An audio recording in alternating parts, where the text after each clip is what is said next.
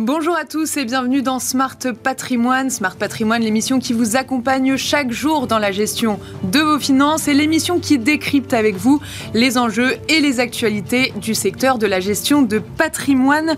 Une émission tous les jours sur Bismart. Et au sommaire de cette édition, nous commencerons avec l'écho des cryptos, notre rendez-vous dédié aux crypto-monnaies et crypto-actifs et au programme la réglementation MICA euh, qui encadre le marché des cryptos au niveau européen va entrer en vigueur cette année, en 2024. Où en sommes-nous Faustine Fleuret, la présidente de l'ADAN, qui fête par ailleurs son quatrième anniversaire, nous fera un point d'étape dans Smart Patrimoine. Ensuite, dans Enjeu Patrimoine, nous aurons le plaisir de recevoir Patrick Ganancia, le président et fondateur d'Erez, et Meyer Azoghi, le président du groupe Cyrus. Tous deux nous parleront de la fusion des deux groupes qui réunissent plus de 16 milliards d'euros d'encours sous gestion. Ils nous évoqueront les détails de cette opération dans un instant sur ce plateau. Enfin, dans l'œil du CGP, nous ferons un focus sur la loi de partage de la valeur qui intervient deviendra pardon, une obligation pour les entreprises de 11 à 49 salariés à partir de 2025. Pascal Fitoussi, président et fondateur d'AGBF Consulting, fera le point sur ce plateau. Smart Patrimoine, c'est tout de suite.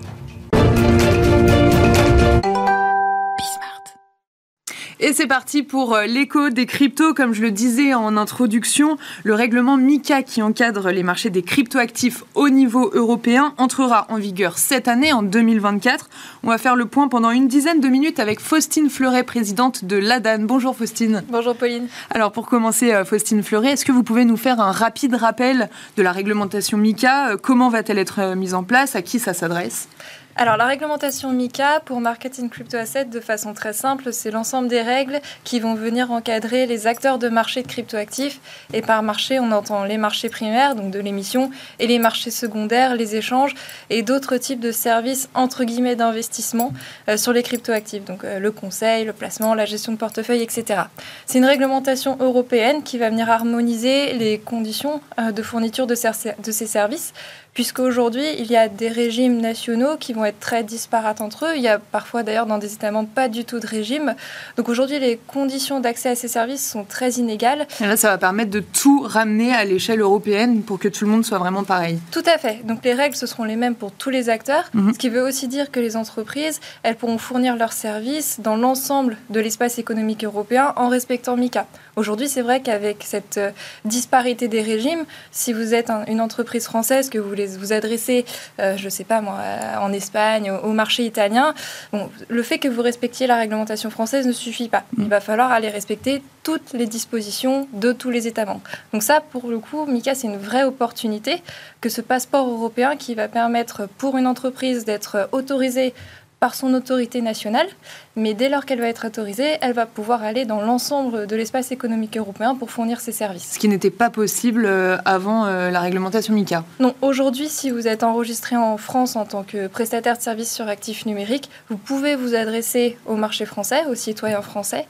En revanche, vous n'avez pas euh, la possibilité ou l'autorisation automatique de vous adresser aux Allemands, aux Lettons, etc. Mm. Donc c'est relativement pénalisant pour ces services qui en plus sont facilement transfrontières, c'est numérique.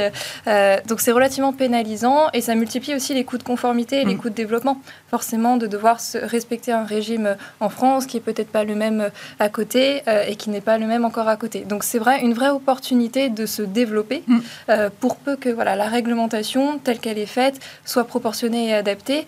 Et pour le coup, pour peu que les acteurs aient le temps et les outils pour se préparer et se mettre en conformité, puisque c'est ce que vous disiez en introduction. Mhm. Euh, MICA entre en application cette année, en deux temps d'ailleurs, en, juin et en, décembre, on pourra revenir euh, éventuellement euh, dessus pour, pour savoir pourquoi. Et donc qu'est-ce que ça veut dire, l'entrée en application d'un règlement? Ça veut dire que les acteurs doivent se conformer, mhm. doivent être en conformité avec les règles, et c'est là tout l'enjeu de 2024 pour l'EPSAN. Donc vous disiez deux échéances, juin et décembre. J'allais vous demander où en est-on, mais autant peut-être dire directement quel quelle échéance en juin et quelle deuxième échéance en décembre, Faustine Fleuret Alors effectivement, ce que voient les acteurs de marché aujourd'hui, c'est en juin l'entrée en application des règles qui vont s'adresser aux émetteurs de stablecoins. Donc ces stablecoins, ces, ces cryptoactifs euh, qui sont stables, qui ne sont pas volatiles, qui sont indexés sur, sur des devises euh, et qui, euh, qui voilà, sont nécessaires pour le développement, le développement pardon, d'un certain nombre de services et d'applications Web3. c'est le mois de juin, c'est-à-dire que quand Mika a été adopté l'an dernier, en juin 2022, il a été décidé que pour les stablecoins, ce serait 12 mois après, alors que pour les PSAN, pour les marchés secondaires, on va dire, c'est 18 mois après. Mhm. Donc c'est pour ça qu'on parle de décembre pour l'entrée en application. Donc ça veut dire qu'il y a beaucoup moins de temps pour les émetteurs de stablecoin pour se préparer, puisqu'ils doivent être en conformité en, juin. Tandis que pour les PSAN, euh, c'est le mois de décembre qui est, on va dire, leur, euh, leur vision à long terme. Euh, mais il faut préciser que pour des entreprises qui vont être déjà conformes à des réglementations nationales, et mhm. en fonction de ce qui aura été décidé, il y a un peu plus de temps pour elles pour se mettre en conformité. Par exemple, ce qu'il a été décidé en France, c'est que les PSAN qui sont enregistrés ou agréés en France auprès de l'autorité des marchés financiers auront 18 mois de plus pour se mettre en conformité avec MICA à partir de décembre. Donc ça leur laisse plus de temps, ça leur permet de, euh, voilà, de voir venir, on va dire.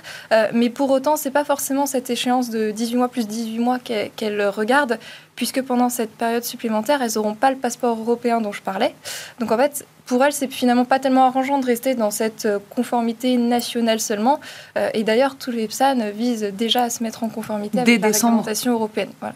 Est-ce que vous pensez que les, régulateurs sont prêts à l'arrivée de cette réglementation? Ça va arriver vite finalement ça va arriver très vite. Euh, nous sommes encore dans l'attente d'un certain nombre de détails techniques, de standards qui vont permettre aux acteurs de se conformer et qui vont permettre aux régulateurs aussi de se préparer.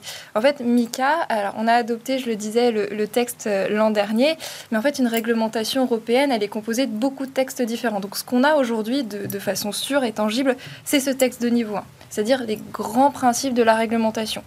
Ce qu'on attend aujourd'hui, euh, et ce sur quoi les autorités européennes euh, consultent et travaillent depuis plusieurs mois, ce sont ces standards techniques qu'on appelle des RTS dans le jargon réglementaire, mais donc des textes de niveau 2 qui viennent préciser le niveau 1. Ça veut dire que le niveau 1, par exemple, va vous dire, voilà, un PSAN doit euh, donner des informations au client quand il rend son service. Ce que dit pas le niveau 1, forcément, c'est le contenu, le format, les délais dans lesquels ils doivent rendre ces, informations.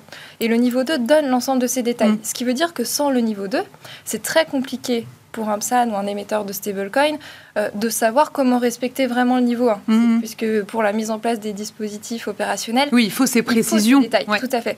Et pour les régulateurs, c'est pareil. Pour savoir euh, autoriser euh, un PSAN, un émetteur de stablecoin, il faut qu'ils aient les détails pour pouvoir euh, checker et voir si toutes les cases mm. sont cochées. Et le problème aujourd'hui, c'est qu'on n'a pas ces textes. Donc c'est encore plus problématique pour les émetteurs de stablecoin qui ont encore trois mois tout au plus pour se Mais ils vont arriver quand ces textes alors? Alors, il y a encore aujourd'hui des textes pas, qui sont soumis à la consultation de l'industrie. Donc aujourd'hui, l'autorité européenne des marchés financiers consulte encore, c'est-à-dire que on peut donner notre avis et proposer des amendements à un certain nombre de ces textes. C'est la troisième vague de consultation de l'autorité européenne des, marchés financiers. Elle en a fait une en, septembre et en, décembre.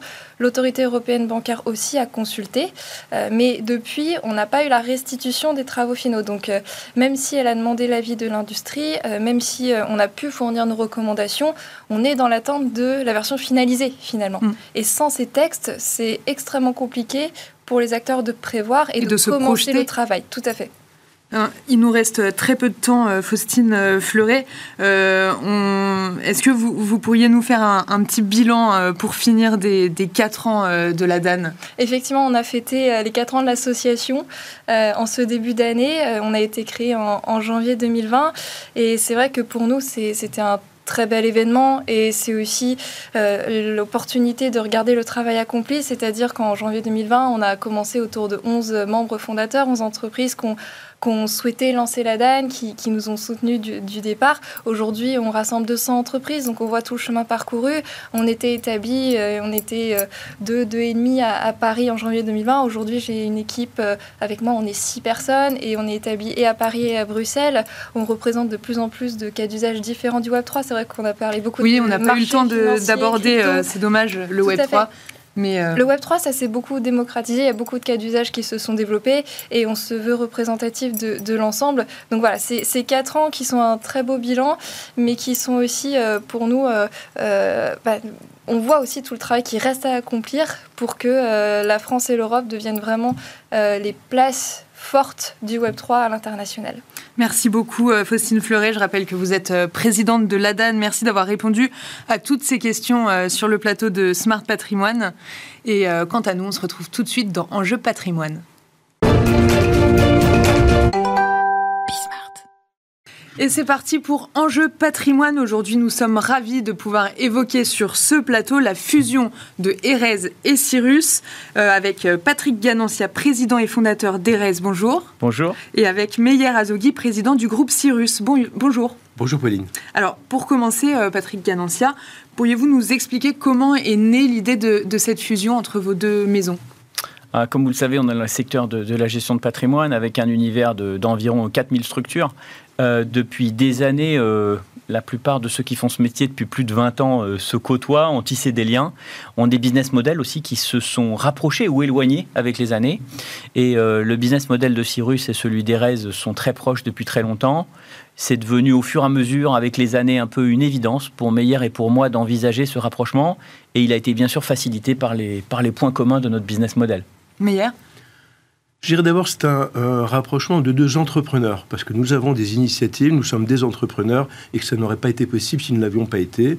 C'est un projet audacieux mhm. et qui porte une ambition très forte. Voilà, les trois réunis font que cette évidence s'est retrouvée, puisque euh, Maison et Cyrus se ressemblent. Patrick et moi, nous nous entendons très bien, nous faisons confiance. Le marché va dans ce sens, on n'a fait qu'anticiper quelque chose qui va se reproduire dans les mois et les années qui viennent.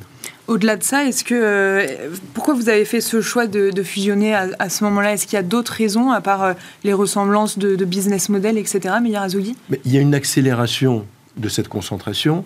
Ça veut dire quoi une accélération? En fait, on a tous de plus en plus besoin de moyens financiers, humains, technologiques. Nous passons une période qui est particulière pour les investisseurs, qui demandent d'avoir de plus en plus d'expertise on va parler forcément de la tarte à la crème, de la digitalisation. Ça nécessite énormément d'investissement. Donc nous sommes à la croisée du chemin et il fallait à un moment le faire. Donc tout était réuni pour qu'on puisse le faire aujourd'hui, y compris des échanges personnels, puisque c'est une fusion avec un partage des pouvoirs et que ça n'est pas classique. Si ça l'était, ça existerait, euh, on le verrait plus sur le marché. C'est vrai que la coprésidence est un schéma de gouvernance qui est très rare mhm. et euh, qui est très rare et qu'on a souhaité adopter parce qu'il correspondait bien au, dessin professionnel qu'on avait envie de mener sur les prochaines années ensemble. D'accord.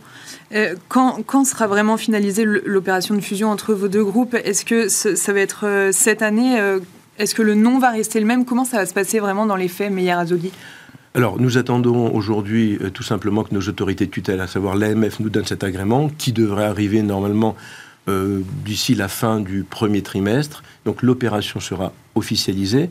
Officialisée, ça veut dire qu'on va créer une entité unique qui portera le nom de Cyrus au niveau du groupe, mais qui gardera l'ensemble des activités. Donc la partie Wealth, euh, gestion de patrimoine, s'appellera euh, Cyrus Erez, dans un premier temps, le temps que nous trouvions un, autre nom, ou pas, on verra. Mm-hmm. Ample geste pour la société de gestion action, Octo pour les obligations et Eternam euh, qui va euh, continuer à exister pour l'immobilier. Au passage, Fourpoint, la société de gestion de Maison RS, sera fusionnée, et ça courant le premier semestre, avec Ample Geste. Est-ce que vous avez une date précise d'entrée en vigueur euh, une fois que l'AMF aura rendu son verdict On pense que le closing pourrait avoir lieu au mois d'avril, mais ça dépend bien sûr de, des autorités de tutelle. Et puis ensuite, il y aura une deuxième phase sur la partie fusion de la gestion de patrimoine qui, elle, plutôt pour la fin de l'année. D'accord. Moi, j'avais envie de vous, vous poser la, question, Patrick Ganancia. Est-ce que l'idée de cette fusion, c'était de créer un peu un, géant du patrimoine? Non. L'idée, c'est de créer en fait, on a démarré, tous ceux qui font ce métier en indépendant, beaucoup d'entre nous avons démarré euh, seuls ou en petite structure, 2, 3, 4, 5. Et avec les années, on a voulu offrir des services et des offres d'investissement à nos clients de plus en plus grands. Et en voulant faire des produits structurés, du private equity, de l'AM, des actions, des obliques, de l'IMO, mhm. ben, il nous fallait de plus en plus de matières grises pour être face à nos compétiteurs, souvent les banques privées, qui sont celles avec qui on, collabore le plus, mais qui sont souvent en face de nous sur des dossiers clients, on avait envie d'augmenter ces expertises-là. Et pour ça, il vous faut des talents. Et en fait, les boîtes aujourd'hui, on les anime, euh, Meyer et moi, mais ce qui compte énormément, c'est les équipes qu'on a autour de nous mhm. et qui viennent donner tout leur temps à ces clients-là. Et la richesse réciproque que l'on vient trouver en ce moment en faisant des rencontres entre les collaborateurs des deux équipes, c'est une puissance pour nos clients qui est, formidable. Et c'est avant tout ça. C'est pas grossir pour grossir, mais c'est plutôt grandir. D'accord. Vous êtes d'accord, Meyer Azogi, avec cette vision? Heureusement, à 100%, sachant que ce quoi je suis pas d'accord, c'est le terme de géant, parce qu'on est quand même très très loin d'être un géant. Nous sommes encore sur des niveaux le groupe représentera à peu près 17 milliards, ça reste encore euh, vraiment petit par, à l'échelle de la distribution. Mhm. Ce que nous souhaitons, c'est créer un nouvel acteur, dont on n'a pas encore trouvé le nom, qui puisse trouver sa place à côté des banques, pas simplement l'alternative à la banque, mais à côté mhm. des banques, qui va grandir, qui va grossir sur ce modèle d'architecture ouverte, d'ingénierie patrimoniale, de disponibilité des collaborateurs, de pérennité de la relation. C'est pour ça que notre modèle où les salariés sont actionnaires, où nous gardons le la, la majorité du capital, dans ce deal, nous aurons 73% du capital, un collaborateur sur deux sera salarié. Donc c'est un mode de distribution de produits d'épargne à valeur ajoutée qui n'existe pas encore réellement. Il existe chez certains CGP de façon on va dire artisanal, sachant que l'artisanat n'a rien, n'enlève rien à la qualité. Il existe du côté des banques de façon aussi parfois ben, sur des pure players avec une, très belle marque, une très belle prestation. Mhm. Notre liberté d'action va nous permettre d'aller beaucoup plus loin que ne peut se le permettre une banque privée ou une société euh, de CGP avec des moyens plus limités. Donc on a encore à créer. Et le but de cette fusion, c'est de créer cet acteur nouveau qui n'existe pas encore mhm. et qui pourra prendre des parts de marché, qui sera visible au travers d'une marque réflexe, celle que nous poursuivons chacun de notre côté depuis euh, ben, plus de 30 ans et qui ensemble devrait être aussi, je pense, une force d'attraction pour l'ensemble du marché des CGP qui n'est pas encore suffisamment connu de la part des épargnants. Patrick euh, Ganancia, vous parlez euh, tout à l'heure de, vos clients, de, ces talents que vous regroupez donc au sein d'un seul et, même groupe.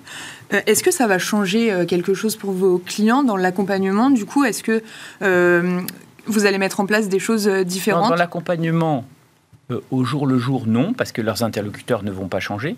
Par contre, ce qui est sûr, c'est qu'il va y avoir des investissements qui sont prévus dans l'univers digital qui vont améliorer un certain nombre de choses.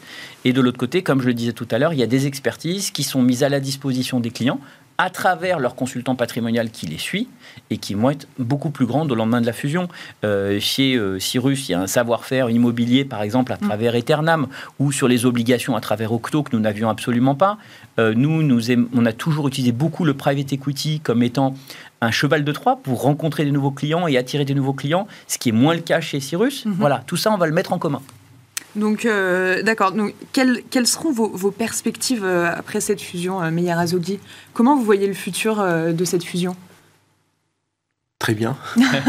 Moi, je dirais que le futur, il va être beaucoup basé sur continuer à faire de la croissance de, ensemble avec les équipes actuelles, continuer à faire un peu de croissance externe, parce qu'aujourd'hui, il y a quelques villes sur lesquelles les bureaux sont trop petits et qu'on a envie de les faire grandir, parce qu'il y a des chefs d'entreprise qui attendent des structures comme les nôtres pour venir répondre à leurs besoins.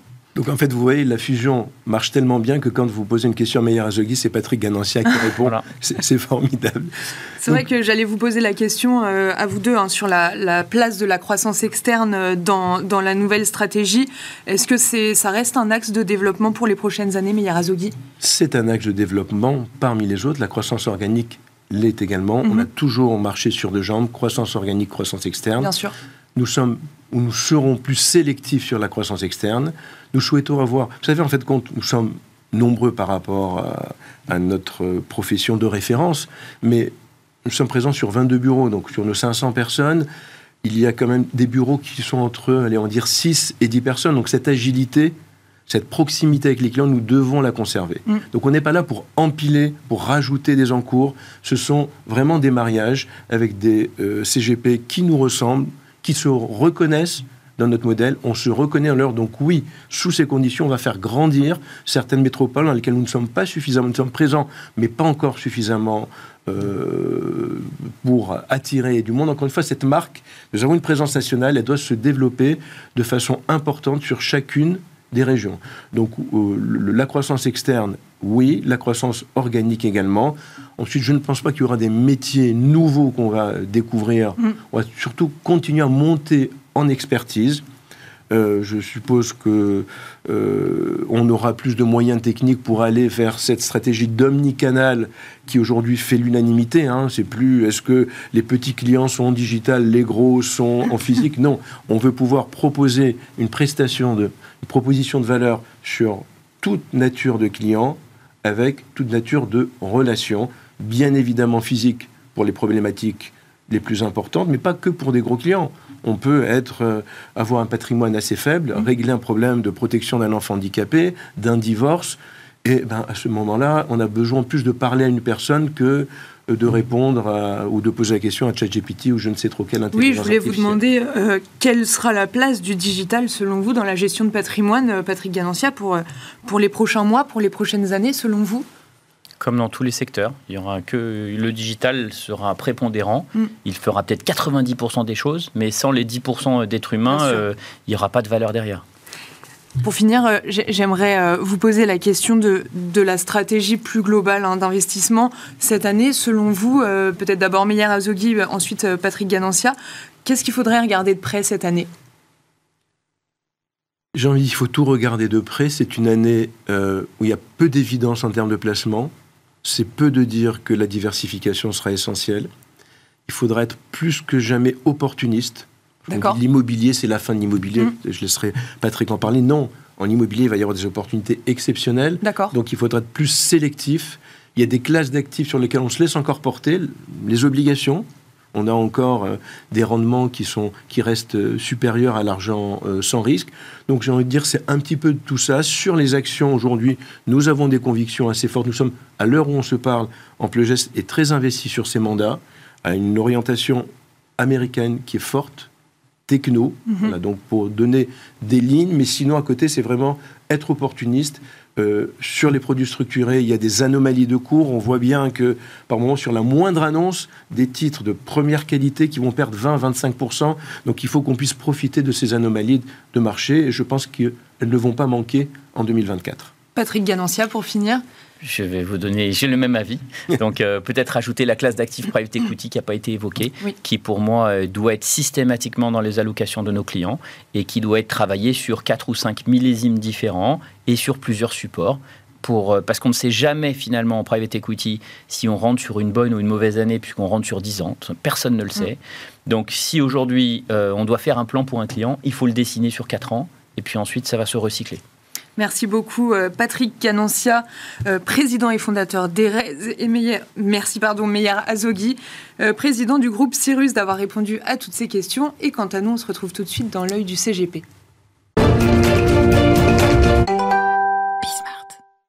Et c'est parti pour l'œil du CGP. Aujourd'hui, nous sommes ravis de recevoir Pascal Fitoussi, président et fondateur d'AGBF Consulting. Bonjour Pascal Fitoussi. Bonjour Pauline, merci de me recevoir. Bah, merci à vous d'être euh, là. Aujourd'hui, vous venez nous parler de la loi partage de la valeur. Elle deviendra obligatoire pour les entreprises de 11 à 49 salariés à compter de l'année prochaine, de 2025. Est-ce que vous pourriez nous rappeler ce que c'est cette loi de partage? Alors cette loi de partage, historiquement, en fait, on la connaît, euh, on la connaît plus sous la forme de l'épargne salariale. D'accord. Qui permettait donc d'augmenter le package de rémunération des salariés des grands groupes. Et aujourd'hui, en fait, cette loi de partage, elle va permettre aux entreprises de taille intermédiaire, en fait, mhm. de pouvoir verser des primes aux salariés, mais également aux dirigeants. Euh, Donc c'est pour tout le monde. Tout le monde est éligible à cette prime. Tout le monde va être éligible à cette prime euh, et, tout le monde va être éligible à cette prime. Et en fait, ça va permettre de les associer à la performance de l'entreprise et au capital de l'entreprise.